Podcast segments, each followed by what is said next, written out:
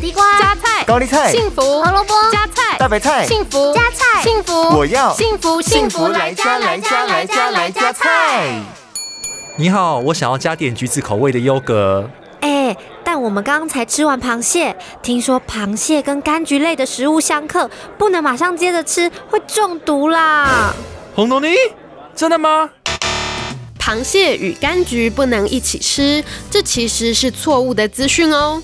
早期的人们之所以会食物中毒，是因为海鲜受到严重环境污染或没有完全煮熟，与大量的维生素 C 一起服用，就具有还原作用，造成急性砷中毒。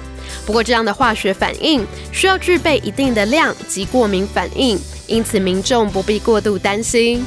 至于另一项冬天常见的水果柿子，与螃蟹同时吃下肚，其实也不会中毒。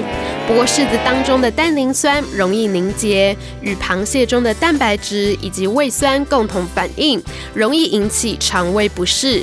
所以还是建议大家可以相隔一段时间再吃哦。幸福来加菜，健康，E 不间断。野菜大丈夫 EX 蔬菜摄取逮就补。